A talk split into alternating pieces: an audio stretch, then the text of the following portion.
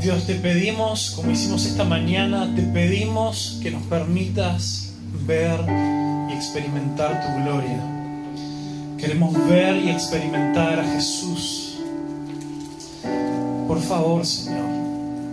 Es lo único que, lo único que nos queda, lo único que puede traer algo de valor a nuestra vida es que vos nos llenes, Dios, con la presencia de Jesús podamos verte, podamos conocerte. Dios, yo te pido por, por la vida de cada uno de los que estamos acá, Dios, yo no, no sé las situaciones, las dificultades, la- las cosas difíciles con las que vinimos cargados a este campamento, Señor, a este retiro. Vos sabés, Señor, cuáles son las cosas que están pesando en nuestra vida. Pero te pido, Señor, que, que vos nos hables, vos nos muestres cómo vos te querés glorificar en esas cosas. En el nombre de Jesús, amén. Y dijimos tres cosas, tres, tres pasos o tres maneras en las que nosotros podemos acercarnos más a Jesús, experimentar y conocer más a Jesús. ¿Cuáles eran las tres cosas? ¿Se acuerdan? Bueno, una ya le dijiste vos, ¿era? Sí. ¿Cómo era? Viendo, viendo a Jesús. ¿Y la segunda? ¿Se acuerdan qué fue el segundo que hablamos? Reflejando, ¿cómo decías? Ah, sí, no, vi- viendo, claro, viendo lo primero, lo vemos, lo reflejamos y ¿qué trae eso como consecuencia en nosotros? Cambio, transformación. Por eso eh, ahí en el, en el capítulo 3, versículo 18, es que dice, entonces nosotros, con el rostro descubierto, vamos contemplando, vamos viendo la gloria de Dios y vamos siendo transformados a su imagen. De lo, de lo que hablaba ahí, que, que hoy no, no me detuve mucho, no lo leí, pero si leen un poquito antes, los animo a que, a que puedan leerse. Hoy va- vamos a ver eh, partes del 3, del 4 y del 5. Léanse después en algún ratito, que, que el ratito de la siesta, ahí que estén medio solo o algo. Léanse esos tres capítulos enteros, lleva 5 minutos. Y ahí un poquito antes, cuando empezamos a hablar nosotros, eh, daba ese ejemplo de alguien que vio y que contempló la gloria de Dios en el Antiguo Testamento, que era Moisés. Y hace referencia a ese momento en el que Moisés sube al monte y se encuentra con Dios y se acuerda de lo que pasó cuando él bajó. ¿Él qué, hacía? Que es esta imagen de lo que hablábamos recién. Él resplandecía. Él vio la gloria de Dios y dice que había un brillo de parte de él que, ¿qué tuvo que hacer él? Se tapaba. Se tenía que cubrir la cabeza. Entonces, por eso dice en el versículo 18, nosotros ahora, con el rostro descubierto, es que nosotros contemplamos, vemos, pero más reflejamos, no queremos ocultar eso, no lo queremos tapar. Y lo que dice ahí también dice, esta gloria que nosotros vemos ahora, que esta gloria es, ¿a quién vemos? ¿A quién contemplamos nosotros? A Jesús, ahí va. Esta gloria es mucho mejor, es mucho mayor que la que vio Moisés. Imagínate que la oportunidad que vos y yo tenemos de relacionarnos con Jesús es algo mucho más tremendo que el encuentro que Moisés tuvo con Dios en el monte. Dice, esta gloria que vos y yo vemos es mucho más grande, mucho más tremenda. ¿Por qué? Porque la gloria que vio Moisés le quedaba ahí la cara brillando. eh, parecía el solcito de los Teletubbies ahí, ¿se, acuerdan? ¿Alguno se acuerda? Este, allá Jonas se acordó que lo miraba siempre que volvía de la escuela, ponían la tele y estaban ahí los Teletubbies. Eh, y dice, le brillaba la cara, pero eso pasó, pasaron unos días, ya está, se le fue. Pero lo tremendo es que la gloria de Dios que vos y yo podemos contemplar es mucho mayor. Primero, porque nosotros sabemos a quién estamos viendo. Moisés dijo que decía que como no podía soportar la grandeza de la gloria de Dios, ¿qué fue lo que Dios le mostró? Esa- usa esa imagen de Dios que le muestra sus espaldas. Porque si veía cara a cara a Dios, moría. Pero vos y yo, en la persona de Jesús, tenemos la posibilidad de ver cara a cara a Dios. Y por eso es que vamos siendo transformados. Y, esto es algo, dice que, no, que, nos tiene que nos tiene que volar la cabeza. Eh, la posibilidad que vos y yo tenemos ahora gracias a Jesús. Tenemos la posibilidad de conocer a Dios, de verlo, de aprenderle de Él. Y, esto es algo mucho menos místico de, lo que vos y yo... ¿Cómo? a veces decimos, uy, ver a Jesús se ha transformado, ver la gloria de Dios y nos imaginamos no sé qué nos imaginamos, que vamos a tener una, experiencia, vamos a salir ahí medio levitando, vamos, vamos a tener cosas raras, no sé qué. Pero ¿cómo, hay algo bien práctico, cómo es que vos y yo vemos y empezamos a conocer a Jesús? A través de su palabra.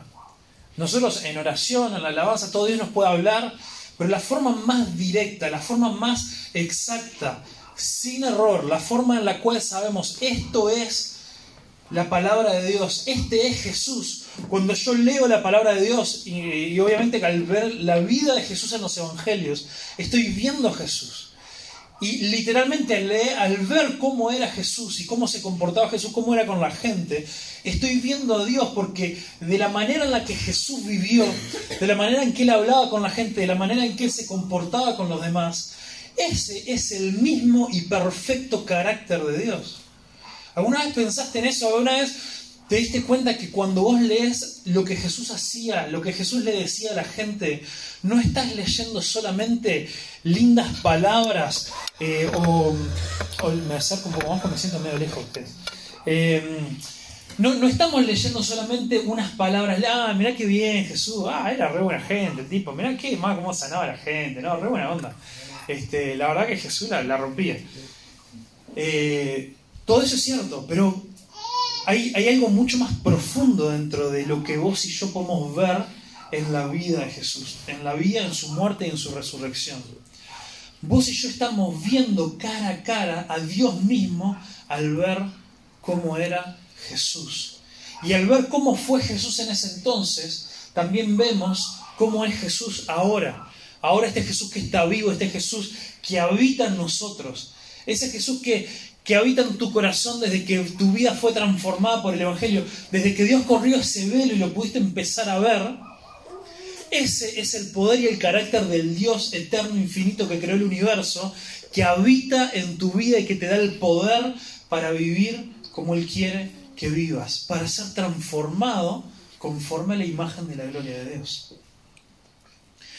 Entonces, me, me parecía importante detenerme dos minutos y, ver esto, porque no quiero que quede en el aire, ay, sí, queremos ver a Jesús y, tantas vueltas y nos quedamos ahí, ay, sí, vemos a Jesús y Señor nos trata a nosotros, y, a veces no sabemos ni qué estamos esperando.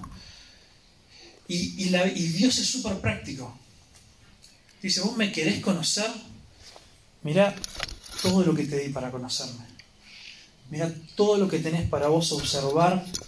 La Biblia cuando, cuando vos, los líderes, te dicen, che, es importante, Ulises, que ustedes pasen un tiempo con Dios todos los días, que ustedes puedan leer la Biblia, que se propongan eh, leer un par de versículos, un capítulo todos los días, según el, según el lugar en el que esté cada uno, siempre podemos ser desafiados un poquito más. ¿Por qué nos dicen eso? Porque esa es la puerta de entrada al conocimiento de Dios. La Biblia, no, no, te no tomes la palabra de Dios como, ah, esto bueno, Dios que que bueno, que es la lista de, todos los pecados que no puedo hacer. Este, o estas son todas las cosas que, eh, que tengo que hacer para caerle bien a Dios. La Biblia no se trata de eso. La Biblia no se trata de vos, no se trata de mí. La Biblia se trata de Dios. ¿Vieron ese, eh, lo que comenzamos leyendo hoy en Hebreos 1? Dice, por mucho tiempo Dios nos habló a través de los profetas. Tenemos esas cosas que Dios le habló a la gente a través de los profetas. Pero ahora nos habló a través del Hijo y tenemos lo que Dios nos dijo a través del Hijo. Todo eso y mucho más está disponible para vos y para mí. Es Dios contándonos, este soy yo, yo soy tu creador, a conocerme, este es mi carácter, esta es la forma eh, en la que yo soy y quiero ser contigo, la forma en la que te amo, la forma en la que diseñé el universo y la forma en la que yo le quiero dar propósito a tu vida. La palabra de Dios se trata de Dios, es Dios mostrándose a nosotros, es Dios revelándose para que vos y yo lo podamos ver. Y al verlo, podamos reflejarlo. Y al verlo y reflejarlo, podamos ser transformados para ser cada día más parecidos a Jesús. Y, si vos estás luchando con un montón de cosas en tu vida, si hay cosas en tu vida que, te tienen mal, eh, que vos decís, yo vengo luchando con esto hace tiempo, yo sé que esto eh, debería haberlo dejado a un lado, o Capaz que también hay, cosas con las que Dios te ha desafiado, hay cosas específicas en tu vida, Dios te ha llamado a hacer algo, Dios te ha desafiado. A decir vos, es hora que dejes de venir a calentar los bancos de la iglesia, es hora que empieces a servir, es hora de que empieces a amar, es hora de que empieces a perdonar a estas personas que vos no podés perdonar. Dios no te está invitando a eh, tratar más o hacer un esfuerzo más grande o este, ah, a esta altura, a ver, ya debería haber madurado un poquito. La invitación de Dios para tu vida es a que lo veas, es a que te detengas a contemplar su hermosura, a contemplar su gloria y que cuando vos veas a Dios, yo hay una cosa, hay una cosa que te quiero asegurar y si de todo lo que digo hoy te quedas con esto es, cuando vos realmente veas a Dios, te vas a enamorar de Él de tal forma que todo lo demás va a desaparecer en comparación a Él. Y esa es la clave para vos poder seguir a Jesús y vivir como Él quiere que vivas. No es en esforzarte más, no es en hacer las cosas a tu manera, no es eh, en autoflagelarte y castigarte y decir, este, ay, no puede ser, o esto, aquello, lo otro. No es en proponerte, no es en, eh, no sé, lo que sea. No es en adquirir más conocimiento, es en que vos puedas ver a Dios. Y, Él quiere que vos tengas un verdadero encuentro con Él en tu vida. Y, y mirá qué tremendo. Si vos viste a Dios, retomamos ahí donde, donde habíamos dejado, en el 4.6, dice, pues Dios, quien dijo que haya luz, pues Dios, quien dijo que haya luz en la oscuridad, hizo que esa luz brille en nuestro corazón para que podamos conocer la gloria de Dios que se ve en el rostro de Jesucristo. Esto lo hablamos un poquito hoy. Eh, y en el 7, ahora tenemos esta luz que brilla en nuestros corazones, pero nosotros mismos somos frágiles vasijas de barro que contienen este gran tesoro. Esto deja bien en claro que nuestro gran poder proviene de Dios, no de nosotros mismos. Lo que, lo que acá...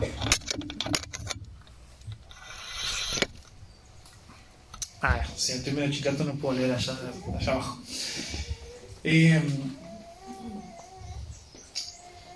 lo, que, lo que vos y yo tenemos, lo que vos y yo recibimos al ver a Jesús, al conocerlo, cuando ese velo se corre, vos y yo recibimos un gran tesoro. Es un tesoro de mucho valor es un tesoro incomparable, es algo que sobrepasa todo entendimiento, es algo que vamos a pasar el resto de nuestra vida, y no solo nuestra vida, sino nuestra eternidad, tratando de comprender lo increíble y lo grande que es Dios, no solo eso, sino su amor. Cantábamos ahora de lo tremendo que es el amor de Dios. Y esto es algo realmente incomprensible, pero aunque no lo terminemos de entender, es un gran tesoro esa luz que brilla en nuestros corazones, esa luz que Dios nos dio para poder ver a Jesús. Este Evangelio, estas buenas noticias, es un gran tesoro. Es un tesoro tan grande que Jesús, contando una parábola sobre lo que significaba ser parte del reino de Dios, contó esa historia que dice, hubo un hombre que en un campo encontró un gran tesoro y dejando todo lo que tenía, todo, todo, todo lo que tenía, él agarró y lo vendió para poder comprar ese campo y volver y rescatar ese tesoro. Este gran tesoro que vos y yo tenemos, este gran tesoro que requiere que lo dejemos todo para seguir a Jesús, está en nosotros. Pero miren qué zarpada la imagen que usa. Nos dice que este tesoro de tremendo valor se puso en nosotros, lo tenés vos y lo tengo yo, que ¿qué somos nosotros? Somos frágiles vasijas de barro. Nosotros no usamos muchas vasijas de barro hoy en día, capaz que no, es una imagen ahí que, nos quede muy clara, eh, pero, pero las cosas súper importantes, estos grandes tesoros, no se guardaban cuando se usaban vasijas y cosas para guardar cosas, no se guardaban en, eh, vasijas de barro. Se guardaban en, otro tipo de lugares más, no, no solamente más lindos, también más seguros, menos frágiles se guardaban en cosas que, pudieran estar seguros, que, si, que, nadie pudiera romper este, esa vasija para poder robarlo, para poder sacarlo. Algo que realmente lo resguardara este tesoro, algo tan valioso de las cuestiones del tiempo, de si algo se caía, si lo que sea. Algo valioso, uno lo guarda en algo valioso, fuerte, resistente. Pero fue Dios el que eligió que este gran tesoro este milagro de, nuestra salvación, esta cosa zarpada de que Dios mismo se hizo hombre para perdonar tus pecados a través de su muerte en la cruz, y que Él ahora vive, y no solamente que vive y resucitó, sino que ahora eligió habitar en nosotros para que podamos tener vida, esta cosa tan tremenda la colocó en frágiles vasijas de barro. Vos y yo somos frágiles. No sé cuál es tu visión de vos mismo. Yo, depende del día, oscilo para un lado y para el otro. Y tengo una teoría, capaz que alguno de ustedes se puede sentir identificado. Tengo la teoría de que cuanto más fuerte y firme y, y genial me siento, cada tanto Dios permite que pasen cosas en mi vida que me muestran que soy una frágil vasija de barro. Que me muestren de que por más de que, ah, yo me crea que esto, aquello, lo otro, y mira cómo yo puedo hacer y cómo yo puedo ir y venir y hacer y todo lo demás, ¡pac! una situación, me da un chicotazo ahí y me desarmo. Y, y yo estoy seguro que en la vida, en tu vida, hay situaciones en este momento que te pueden estar recordando dolorosamente, quizá todos los días, o quizá cuando te encontrás con alguna persona, te recuerdan lo frágil que sos. Te traen a la memoria un montón de, de emociones, de situaciones, cosas que te dan bronca, sentimientos que vos pensabas que ya habían salido de tu vida, cosas que vos estabas seguro que Dios ya había tratado ahí y de repente de la nada con una conversación, con un comentario, con una actitud, aflora todo ahí. Y, y yo soy tan frágil que a veces las situaciones que me recuerdan esto son tremenda tontería. Esta semana tuve una semana bastante complicada. Y iban pasando los días en la semana y yo me iba frustrando cada vez más. Y me iba. quedaba cada vez más irritable, quedaba cada vez más molesto por ciertas cosas. Cada vez las situaciones más chiquitas me molestaban más. Y, y creo, creo que fue el jueves que, ya estaba así. Y yo no me aguantaba ni a mí mismo, no sé cómo hace Pau para aguantar. Y me puse a pensar, me puse a pensar realmente qué eran las cosas que me estaban molestando. Y había tenido problemas eh, en cosas del trabajo, había tenido problemas eh, interpersonales o ciertos malos entendidos que, me habían dejado muy incómodo. Eh, había tenido diversas situaciones que, que, me habían, que capaz que ninguna era súper grave, pero la suma de todas ellas me habían dejado así como que quería reventar y pegarle un par de piñas a una pared ahí para, este, para aflojar un poco. Y en realidad cuando hice ese ejercicio mental de pensar realmente qué es lo que me tiene así, me di cuenta que eran toda estupidez. Y darme cuenta de realmente las tonterías por las cuales me estaba complicando la vida, fue un recordatorio de decir, eso es un banana que es uruguayo, pero si sos una frágil vasija de barro. Y, uno dice, pa, y esta frágil vasija de barro se tiene que poner a preparar ahora las prédicas para el campamento. Eh, y, y sabes que esos momentos son, son necesarios. Son necesarios para que uno recuerde quién es, recuerde que el valor no está en nosotros, estamos en, un tiempo, en una, en, una sociedad está de moda y aparte a veces nos recopa porque suena re lindo, ¿no? De, que ahora todo el mensaje es de que vos sos lo mejor del mundo y, y seguís tus sueños y esto, aquello y lo otro y, que nada te detenga y, y, sos único y especial y, está y ese mensaje se nos repite en todos lados, ese de los niños me van creciendo, sí, hay que decirle a todo el mundo que, que son geniales y que esto, aquello y lo otro. Y, a veces nosotros como cristianos somos llamados no a sernos miserables ahí que nos arrastramos sin autoestima, sino a saber de dónde viene nuestro valor y que tu valor y mi valor no está en mí mismo, no está en mi esencia, no está en quien yo soy, sino está en quién, a quién le pertenezco, sino está, mi valor está en el tesoro que llevo dentro y no en mí mismo. Y, esto, más que algo de, de, decía al final, este, no sirve para nada. No, al contrario. Pues si tu identidad y tu valor vos lo encontrás en el gran tesoro que llevas dentro, en el Evangelio, en el amor de Dios, en este carácter de Dios, en, lo encontrás en Jesús, en nuestro hermano mayor, lo encontrás en el hecho de que vos sos un hijo de Dios, que fuiste adoptado por Dios. Nada de lo que vos hagas, ninguna de las veces que vos como una frágil vasija de barro te rompas y te hagas mil pedazos, te va a arruinar la vida. Porque si tu identidad no está puesta en tu, en tu ser y en lo genial que vos sos, sino que estás puesta en Cristo, cuando vos te choques contra esas situaciones que te recuerdan lo frágil que sos, no vas a quedar allá arrastrado, sino que vas a poder decir, me levanto y sigo adelante, porque Dios fue el que decidió poner un gran tesoro en mí, no yo. Y ese gran tesoro no depende de mí, sino que depende de Dios. Y Dios es el que me sostiene y Dios es el que me levanta. Y cuando me caigo me puedo volver a levantar porque tengo perdón en Él y porque Él es el que me da la fuerza para continuar y para seguir adelante. Y eso es un poco lo que, lo que dice Pablo ahora. Mirá el versículo 8. Por todos lados nos presionan las dificultades,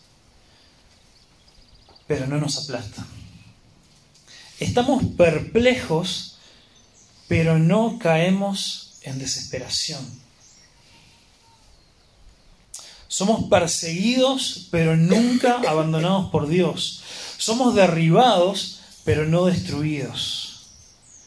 ¿Por qué? ¿Por qué él podía decir esto?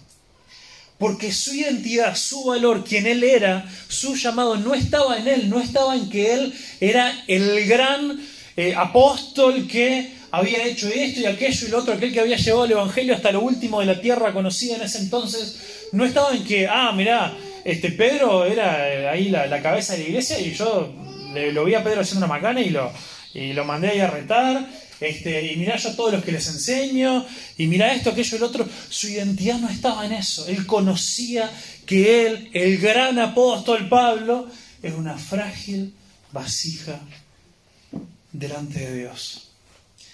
Y él decía, aunque todas estas cosas nos hagan bolsa, nos sentimos perseguidos, presionados, todas estas cosas no nos destruyen.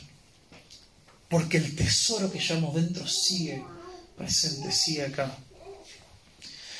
¿Cuáles son las cosas en tu vida que yo desconozco que te están presionando? ¿Qué cosas hay en tu vida, en tu familia, eh, en tu mente, en tu corazón, en tu pasado? ¿Qué, ¿Qué ha pasado que te hace recordar una y otra vez que sos una frágil vasija? ¿Cuáles son esas cosas que te oprimen, que te hacen a veces querer dejar todo, que te hacen a veces decir, Dios, yo yo estoy podrido de sufrir y de sufrir y no aguanto más y me he caído una y otra vez y ya no me quiero volver a levantar. ¿Qué, son esas cosas que están ahí machacándote una y otra vez y sentís que te destruyen? Pablo nos recuerda, tomar esperanza. Abrazate de la esperanza de que esto no depende de vos esto depende, tu vida depende y cuelga de la mano de aquel que es todopoderoso, aquel que es todo amor, aquel que es soberano, aquel que tiene el control de todas las cosas y aquel que te ama tanto que puso el mayor tesoro del universo adentro de tu fragilidad. Y, y lo tremendo es que tu sufrimiento, tus dificultades, Pablo nos dice que no son en vano. Nada ni nadie puede evitar que vos en tu vida sufras. Si algo que tenemos garantizado en la vida es la muerte y que en algún momento antes de morir vamos a sufrir. Nadie le puede escapar al sufrimiento, no importa lo bien que veas que una persona la pasa por ahí, quizás su vida externa o exterior puede ser genial, pero sin duda que ha pasado o está pasando por momentos súper difíciles en su interior. Capaz que hay cosas en tu vida que nadie conoce por las que vos estás pasando. Que te machacan una y otra vez y te quieren hacer rendirte, te quieren hacer dejarlo todo. Pero ya que no podés elegir no sufrir, ya que no puedes evitar el sufrimiento, yo te desafío que te propongas no desperdiciarlo. No desperdicies tu sufrimiento. ¿Cómo, cómo, cómo es esto de no desperdiciar el sufrimiento? ¿Qué me estaba hablando? podríamos hablar, todo el día sobre esto, pero te quiero dejar dos formas en las que no tenés que dejar de desperdiciar tu sufrimiento. No desperdicies tu sufrimiento porque el sufrimiento es una forma en la que vos y yo hacemos a un lado las distracciones y podemos ver más claramente a Dios. A través del sufrimiento nuestra vida es transformada y es purificada. Si vos, tenés una, una clara imagen, una clara idea de quién es Dios, vos conoces a Dios, vos ves a Dios y a Jesús. Cuando vos sufras no te la vas a agarrar en contra de Dios porque sabes que Dios no cambia, sabes que Dios te ama, sabes que Dios te busca, sabes que tiene un propósito para tu vida. Sin embargo, cuando vos sufras, vos te vas a dejar de preguntar por qué a mí y te vas a empezar a preguntar para qué. ¿Cómo puede mi vida ser transformada y ser purificada como el oro? Dice Santiago. Y también en el libro de Job. Para que a través de esta prueba, a través de este sufrimiento, a través de estos desafíos, mi vida pueda ser purificada y ser cada vez más parecida a la imagen de Jesús. Y la siguiente forma en la que por favor no permitas que tu sufrimiento sea desperdiciado es en lo que dice Pablo acá. Dice en el 10, mediante el sufrimiento nuestro cuerpo sigue participando de la muerte de Jesús, para que la vida de Jesús también pueda verse en nuestro cuerpo. Es cierto, vivimos en constante peligro de muerte porque servimos a Jesús, para que la vida de Jesús sea evidente en, cuerpo, en nuestro cuerpo de muerte. Así que vivimos de cara a la muerte, pero esto ha dado como resultado vida eterna para ustedes. También entreverado, pero déjenme simplificarlo. Yo les prometo que ustedes después de ahí buscan este pasaje, lo leen lento y, van a ver que dice esto. Lo que Pablo está diciendo es, cuando nosotros sufrimos, y acá capaz que hay una pequeña diferencia con nosotros, todas estas cosas se aplican y, también son reales si, si nos están pasando cosas a nosotros. Pero lo que Pablo acá nos está hablando es que él elegía voluntariamente los sufrimientos que él pasaba. ¿A qué me refiero con que él los elegía? Él perfectamente podría pasar una vida bárbara, espectacular, así echado para atrás. Si hubiera dicho, ah, yo ya soy salvo, bueno, quedo por ahí, me voy a amar mi familia, este, me quedo por ahí en Jerusalén, y bueno, y ahí nos quedamos con los hermanos, todos juntos ahí, cantando y dándole para adelante, todo. Sin embargo, él tomó una tarea, tomó un desafío de llevar el Evangelio hasta lo último de la tierra, que le causó mucho sufrimiento. Y esto, además de las cosas que a vos te pasen, yo te desafío que vos le digas que sí a las dificultades y a los sufrimientos que a veces trae servir a Dios con toda tu vida y todo tu corazón.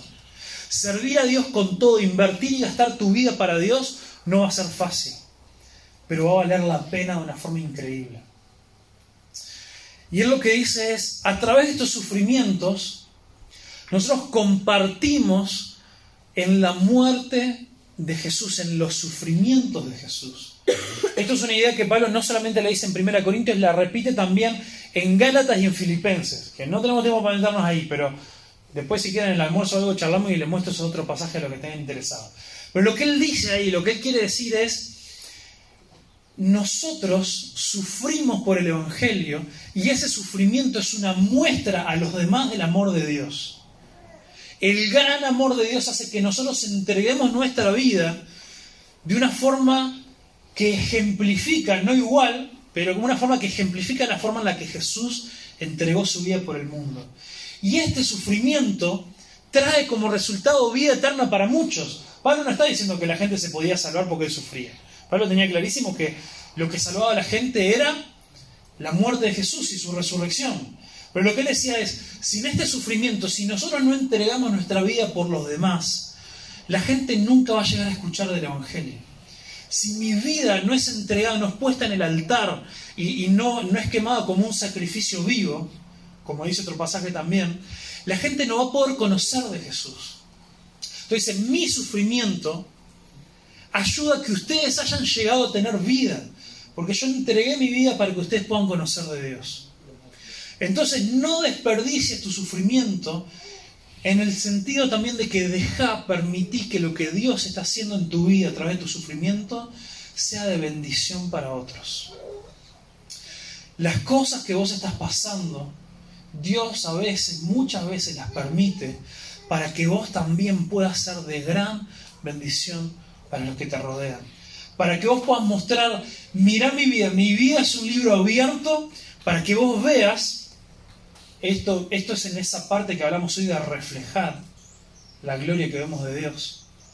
Mi vida es un libro abierto para que vos veas el trabajo que Dios está haciendo en mí y mi vida es una prueba de que el Evangelio es real, de que Dios salva, de que Dios transforma, de que Dios cambia vidas, de que Dios sostiene en medio del, dolor, en medio de la dificultad, en medio de cuando uno ya no quiere más nada, Dios te levanta y mi vida es una prueba de ello.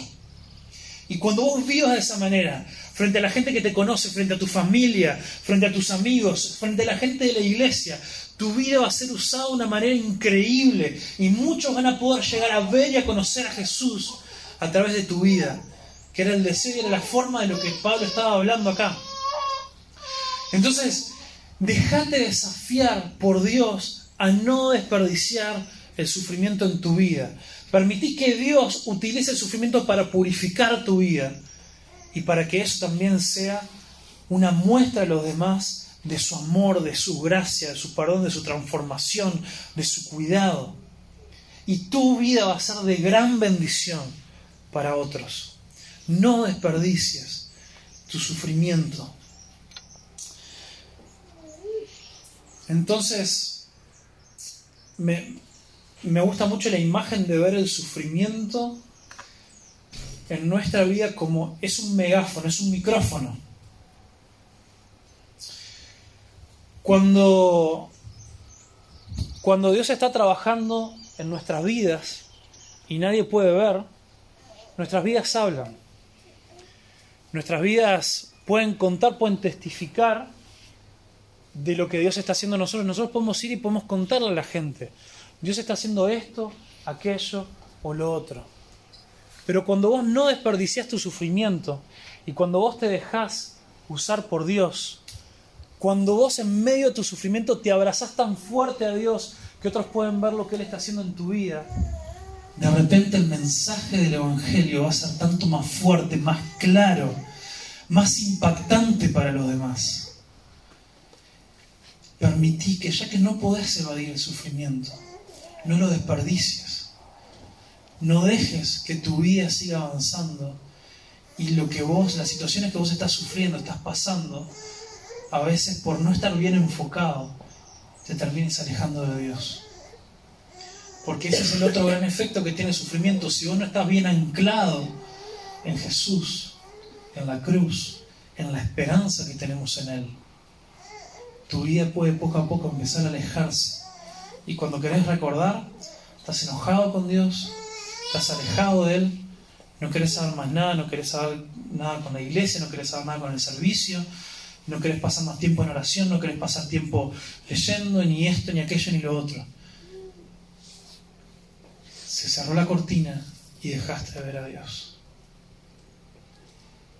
Pablo dice, el sufrimiento es un megáfono de esta esperanza, de este gran tesoro. Y por eso es que él podía decir, hállense, bueno, creo que fue Pedro en realidad, pero hállense por sumo gozo cuando se encuentran en medio de las pruebas, por todo lo que esto produce en su vida y porque otros podrán ver la gran esperanza que hay en ustedes. Y, y ahí saltamos un poquito al, al 16. Dices, es por esto que nunca nos damos por vencidos. Aunque nuestro cuerpo está muriéndose, nuestro espíritu va renovándose cada día, pues nuestras dificultades actuales son pequeñas y no durarán mucho tiempo.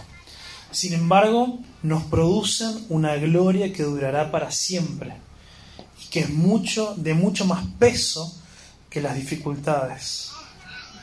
Así que no miramos las dificultades que ahora vemos, en cambio fijamos nuestra vista en las cosas que no pueden verse. Pues las cosas que ahora podemos ver pronto se habrán ido, pero las cosas que no podemos ver permanecerán siempre. ¿Vieron qué dice, no? La gloria que nosotros mostramos, que nosotros reflejamos, tiene mucho más peso que las dificultades de esta vida. Hoy hablamos de la gloria como este gran peso de Dios en nuestra vida.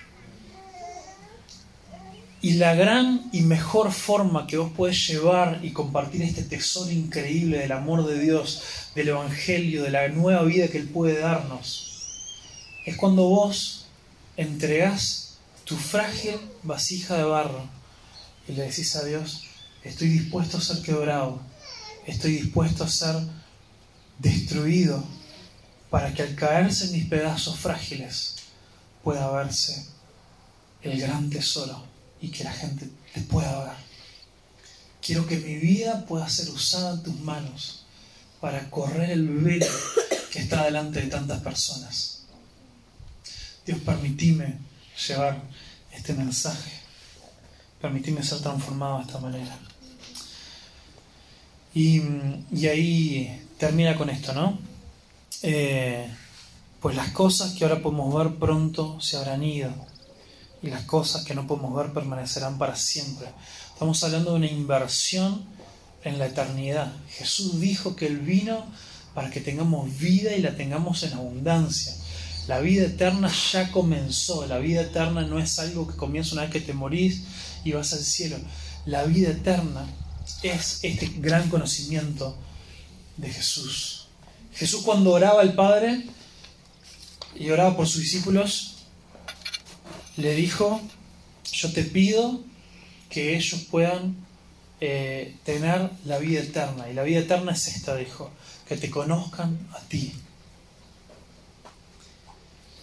Este Dios, este gran Dios, ha puesto un gran tesoro en tu vida, un tesoro hermoso, un tesoro que transforma, un tesoro que llena, un tesoro que te levanta y te da esperanza. Pero es un tesoro que es tan valioso que no te lo puedes quedar vos sola. Es un tesoro que tiene que ser derramado y volcado para que otros lo puedan experimentar. Y la mejor forma de presentarlo es cuando vos, a través de las situaciones en tu vida, a través de tu sufrimiento, podés conocer más a Dios. Y le decís a Dios, mi vida está en tus manos. Mi vasija de barro es quebrada para que este tesoro pueda ser visto por los demás. Nos ponemos de pie, consideramos Jesús, yo no sé, no sé qué cosas están pasando hoy cada uno de los que vinimos acá. Yo no sé cuáles son las dificultades que, que están en la vida de los gurises, en la vida de los líderes.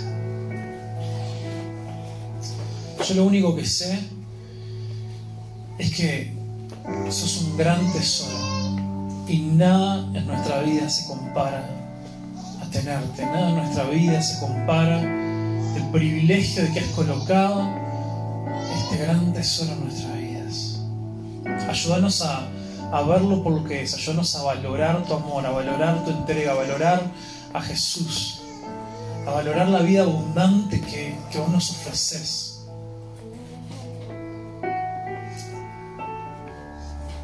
Dios, por favor, transforma nuestra vida, por favor. Te necesitamos, te necesitamos Dios y, te queremos decir que, que, sin vos no somos nada. Te queremos decir de que, de que estamos a tus pies, de que nuestra vida está entregada para que vos hagas con ella lo que quieras. Y en medio del sufrimiento elegimos creer. En medio del sufrimiento tomamos y nos abrazamos fuerte de la esperanza, de las cosas que son eternas, de este peso de gloria que es mucho mayor que las dificultades. Jesús, en medio de nuestro sufrimiento, en medio de nuestro dolor, te creemos. Te creemos que lo que vos tenés para nosotros es mejor, es más valioso y que vos, que sos el que permite estas pruebas, lo haces porque nos amás y que nuestras dificultades presentes no tienen comparación con la gloria venidera de la eternidad. Por lo contrario, nuestras dificultades presentes maximizan y aumentan ese peso de gloria de este tesoro en nosotros. Jesús, por favor, haz esta hora nuestro corazón, te entregamos todo. Te amamos, Jesús.